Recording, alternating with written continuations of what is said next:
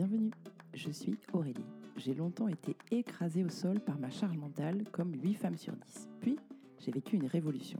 Si toi aussi, tu es super impliqué sur tous les fronts, tu poursuis des objectifs de succès ambitieux, tu te questionnes sur ta carrière, mais tu ne sais pas où trouver les réponses, alors tu es au bon endroit. Je te propose toutes les semaines des clés pour reprendre les rênes. Parfois seul, parfois accompagné, je répondrai à toutes tes questions qui parlent de carrière, d'état d'esprit et d'équilibre. Si tu es prête, je t'invite à t'installer confortablement et on passe à la question du jour. Bienvenue, tu écoutes le dernier épisode de la série sur la reconversion avec Cécile Bannon. On a vu hier de manière très concrète comment aligner les quatre cercles de la méthode Ikigai, donc ce que tu aimes, ce pourquoi tu es doué, ce dont le monde a besoin et ce pourquoi tu es payé. Et aujourd'hui, Cécile te donne les trois clés de celles et ceux qui réussissent à avoir un job épanouissant. Bonne écoute On se retrouve Cécile pour ce dernier épisode et on va voir concrètement aujourd'hui quels sont les trois premiers pas vers l'épanouissement au travail. J'aimerais que tu me dises de ton expérience quelles sont les trois erreurs que l'on fait souvent quand on veut changer de job? Oui, effectivement, il y a des panneaux. Tu sais, on dit tiens, je suis tombé dans le panneau. C'est des pièges. Le premier que je vois, c'est amplifier la complexité de trouver qu'est-ce qui me convient. Parce qu'il y a des gens, tu sais, ils me disent, enfin moi, quand je, pratiquais le coaching, ils me disaient, moi j'aime bien tout, mais rien en particulier. Comment je vais bien pouvoir trouver? Et là, il s'en faisait un monde, tu vois, une difficulté. Alors que euh, si on pense ça, ben, enfin, on en revient toujours à tourner dans la roue, tu sais, comme le hamster. Et, on n'arrive pas à sortir de la roue. Alors ça, c'est la première euh, difficulté, la première, euh, euh, erreur, c'est amplifier la complexité. Moi, je conseille plutôt de rester confiant, de dire qu'on a une méthode et qu'on va y arriver. Le, deuxième, la deuxième erreur, hein, c'est se répéter toute la journée. Ah il ne faut pas avoir de trou dans mon CV. Ça va être terrible si je reste un mois, deux mois, trois mois sans travailler. Ça, c'était peut-être vrai et encore et encore. C'est une croyance euh, avant, car aujourd'hui, dans le monde du travail, on sait tous qu'on change de job. Aujourd'hui, c'est beaucoup plus rare quelqu'un qui reste 40 ans dans la même entreprise. Hein. C'est beaucoup plus rare, c'est pas la norme. Euh, regardez les jeunes générations, souvent euh, ils passent d'une entreprise à une autre, et ou alors on passe d'un projet à un autre projet, euh, mais pas dans la même entreprise. Donc non, ne vous n'ayez pas peur, ne vous laissez pas avoir par cette croyance. Je n'ai pas le droit d'avoir un trou dans mon CV. Non, un trou de quelques mois, il euh, n'y a rien d'extraordinaire à ça. La troisième erreur, c'est se précipiter euh, en prenant le premier truc qui passe. On a tellement peur de rester sans boulot qu'on prend le premier job qui se présente sans bien réfléchir est-ce qu'il nous convient vraiment? Et c'est pour ça que je disais dans un précédent épisode, bien réfléchir à ce que l'on ne veut plus et à ce qu'on veut. Et comme ça, ça évite de se jeter à corps perdu dans un nouveau job en oubliant de vérifier euh, si ça nous convient bien. Car le risque après, eh ben, c'est de rechanger. Et, et qu'est-ce qui risque de se passer dans la tête? Ah, mince, je me suis encore trompée. Et ça, pour le moral, c'est terrible parce qu'on s'enfonce soi-même. Donc les trois erreurs, hein, les trois erreurs, euh, amplifier la complexité, se répéter toute la journée, je ne dois pas avoir de trou dans mon CV, et ce qui implique qu'on va se précipiter en oubliant de vérifier si ça nous convient. Je suis absolument 100% alignée et j'irai même plus. Je dirais que finalement, si tu enchaînes ces trois points et que du coup tu te retrouves à te dire ah bah mince, euh, je me suis encore trompée, eh ben tu réenclenches la roue de ton hamster et tu continues à te dire ah ben voilà, ben de toute façon j'en étais sûre, j'arrive à rien, euh, j'aurais pas dû faire ça, il fallait faire ci, il fallait faire ça, et tu, tu auto-entretiens ton, ta croyance d'auto-sabotage, quoi. Et c'est ça qui est hyper compliqué. C'est ça, c'est les là, en faisant ça, on ouvre la porte aux croyances qui, du coup, se réinstallent avec plus de force et tu vois, tu l'as bien dit, les fameuses croyances, heu, encore une fois, je me suis trompée. Bah, je savais bien que j'y arriverais pas et ça, c'est terrible. Tu sais, là, tu enclenches une spirale non vertueuse, hein, une, une spirale délétère, hein. Si tu commences à penser ça de toi, ça va être dur après, hein. Mmh mh. Donc ne pas se tromper, oui, oui, oui, ne pas se tromper, en tout cas se donner le temps de. Quelles oui. sont, selon toi, les trois clés, du coup, de celles qui réussissent à avoir un job épanouissant? Alors, heu, moi, je dirais le la première clé, c'est avoir confiance en soi et pour avoir confiance en soi, je trouve qu'il y a un moyen facile, heu et imparable, c'est de vérifier ses compétences. Si tu es valide tu es bon en ceci, si tu valides tes dons, si tu valides tes forces, si tu valides tes talents, tu arrives en étant plus apaisé, plus serein pour faire le choix, parce que tu sais que tu as de la valeur et c'est important que chacun trouve pro la valeur qu'il a. Alors il y a des exercices très simples pour cela. Donc, heu, d'abord il y a des tests, hein, des tests, heu, moi j'aime bien le test Gallup qui que je trouve est vraiment très, très bien, qui vous donne vos 5 forces principales et puis tu peux, réfléchir depuis que, depuis par exemple que tu as 20 ans, qu'est-ce que tu as réussi dans ta vie? Commençant par 3 réussites et comment tu as fait pour réussir justement? Rappelle-toi les circonstances particulières dans lesquelles c'était difficile et que comment tu as fait pour vaincre justement ces difficultés? Et là, tu vas découvrir que tu as des forces en toi et qu'il y a des choses que tu sais faire. De la même manière, tu peux te dire: «Tiens, il y a plein de gens qui viennent me demander un conseil, qui viennent me demander un coup de main, qui viennent me demander ceci, cela». Bah, si on vient te solliciter, c'est qu'il y a une raison et ça, à toi de le regarder et de comprendre pourquoi on vient te demander. C'est donc que tu as une compétence. C'est donc que tu sais faire quelque chose. C'est donc que tu es une personne fiable. Ça, ça te donne confiance en soi. Ça, c'est le premier, er la première clé, hein. Alors, la deuxième clé, bien sûr, bah, c'est de termi de déterminer le job, heu, dont on a envie, celui qui nous convient et c'est donc remplir les 4 cercles dont on a parlé dans le précédent, heu, épisode pour être sûr que un, on a les compétences, 2, qu'il nous plaît ce job-là. Alors, comment faire pour trouver ce qui nous plaît? Là aussi, où on tombe sur des gens qui savent très bien, parce qu'ils ont un rêve depuis l'enfance, par exemple, tu vois? Ou qui ont un hobby, qui ont, heu, voilà. Heu, donc ça, c'est plus facile. Mais il y a beaucoup de gens, comme je disais tout à l'heure, j'aime bien tout, mais quoi en particulier? Alors là, c'est pareil, il y a des exercices pour de proche en proche, heu, trouver ce qui, au final, te convient bien. Et puis, encore une fois, tout simplement, tu peux repartir, mais ça, on l'avait dit également dans le premier dans le premier épisode, repartir de dans ton métier actuel, ben, répartir ton métier en missions et regarder quelles sont les missions qui te plaisent plus que les autres. Donc tu vois, ça donne des bases, tout ça, que tu peux mettre en perspective pour enfin déterminer le job dont tu as envie. Et le la troisième clé, alors là là, c'est vraiment très fort aussi, c'est élaborer un plan d'action. C'est-à-dire, il faut pas partir dans tous les sens.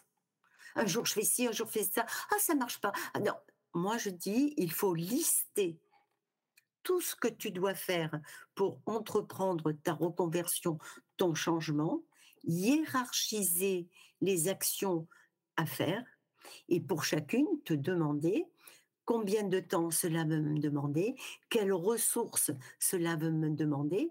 Le meilleur, heu, un un outil que j'aime bien moi, tu sais, c'est les mind mapping. Mmh Tu tu vois ce que c'est le mind Exactement, mapping? tu peux expliquer où est-ce que c'est?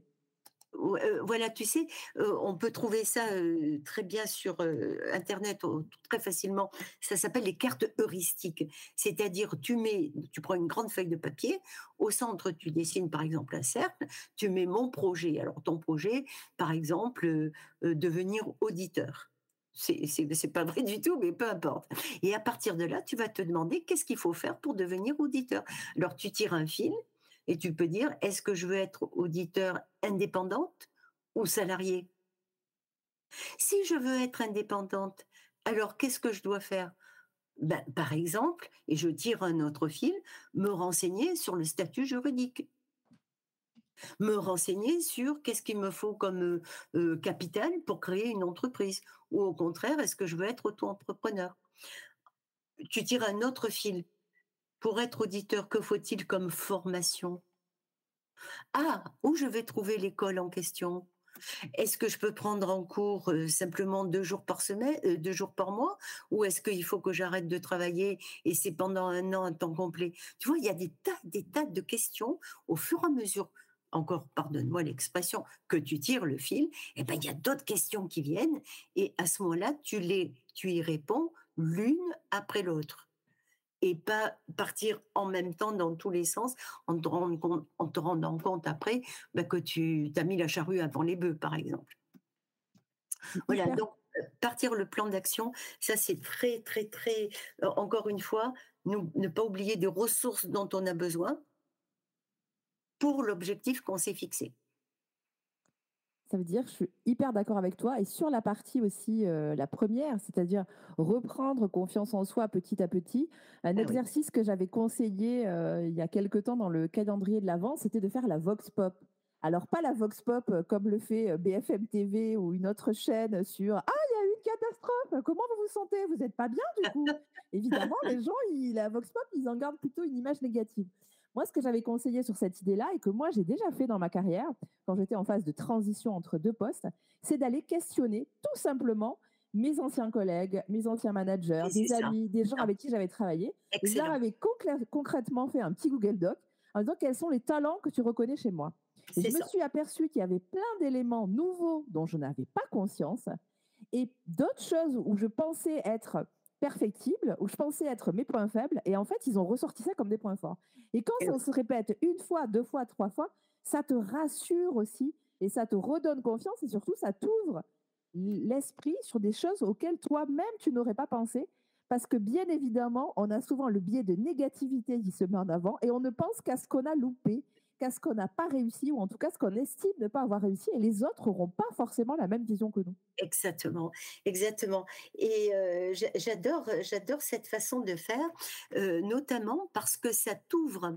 Il y a parfois des compétences que l'on a, il y a des choses que l'on fait tellement naturellement qu'on ne se rend même plus compte que c'est une compétence. Donc on ne le marque pas sur son petit carnet, tu vois.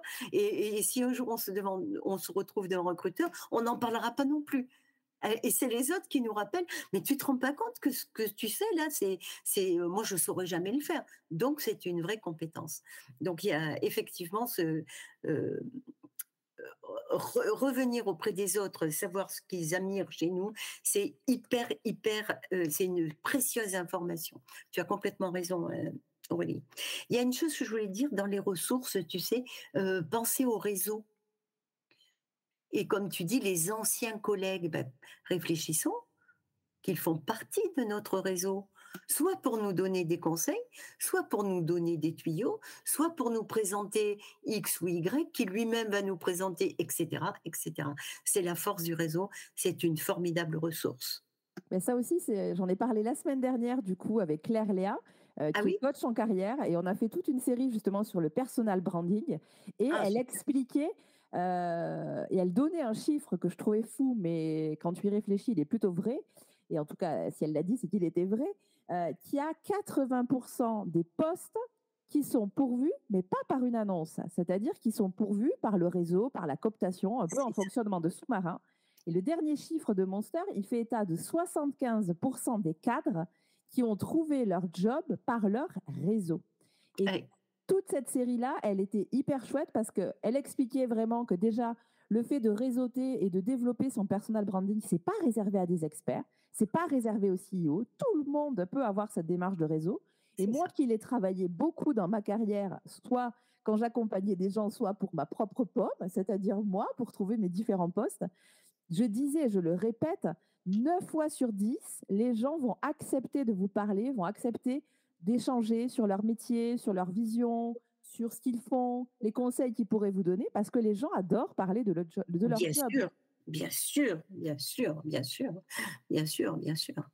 C'est une très, très grande force, le réseau et je je suis d'accord avec la avec Léa, là. C'est vrai qu'il y a beaucoup de ce que c'est le fameux marché gris, c'est-à-dire les posts qui sont pas publiés et qui qui sont connus donc par le par le réseau. Tout à fait, tout à fait.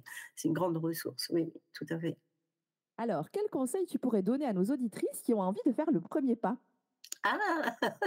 Alors écoute, le conseil, heu, j'en avais déjà un peu parlé, c'est quelque chose qui me tient à cœur, heu, c'est d'être responsable de soi-même. C'est de se prendre en main. C'est de prendre les rênes de sa vie. C'est de bien comprendre ce que l'on veut faire, en quoi on est aligné avec soi. Ça demande de l'introspection, c'est vrai, mais ça vaut tellement le coup de pas se tromper, de pas se dire: «Oh mince, j'aurais dû faire ci». Oh, tu vois, quand on a des regrets, c'est horrible, c'est horrible. Donc le conseil vraiment, c'est de se prendre en main et de se considérer comme acteur de sa vie et non pas réacteur.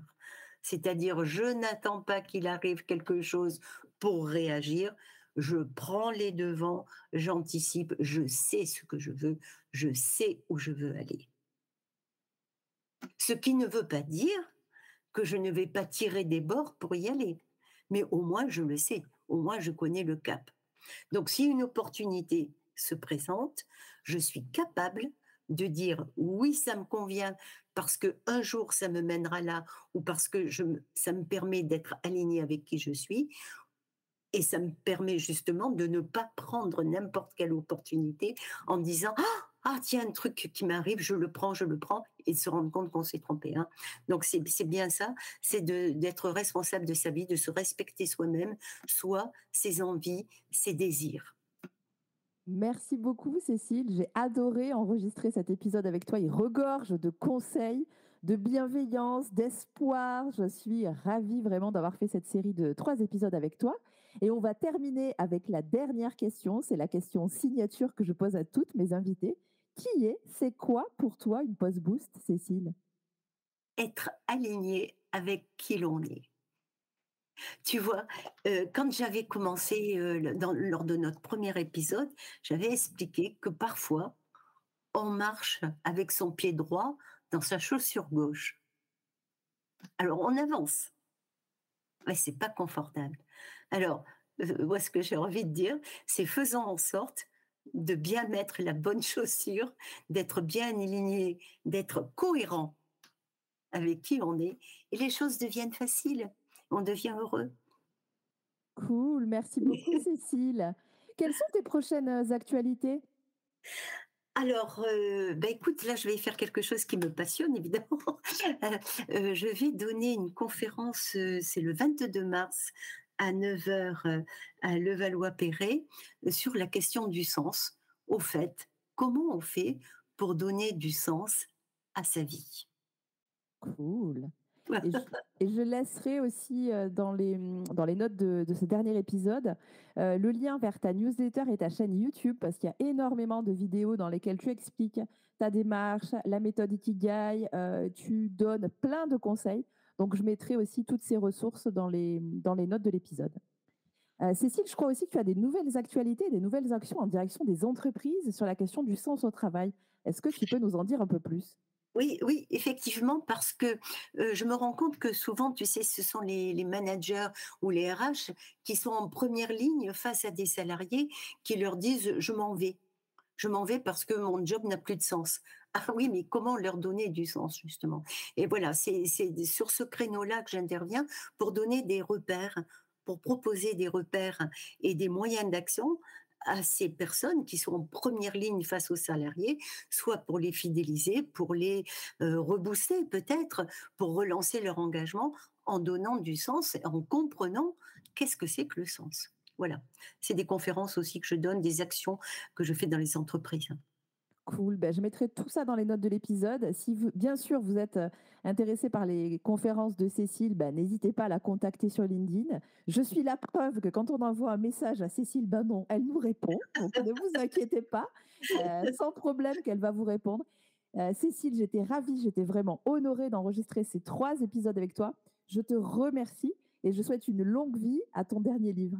Euh, merci, c'est moi qui te remercie Aurélie et j'espère euh, que ça plaira aux personnes qui t'écoutent parce que ton, ton podcast est vraiment formidable. Il est super bien construit en plus, j'adore.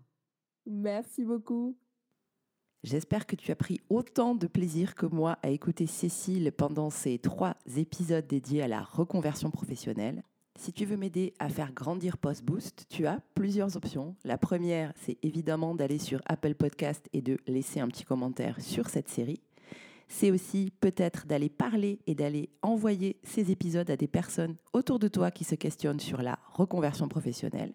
Et si tu souhaites avoir d'autres astuces et d'autres conseils pour reprendre les rênes, rejoins ma newsletter tous les jeudis midi sur postboost.fr slash newsletter. Je compte sur toi.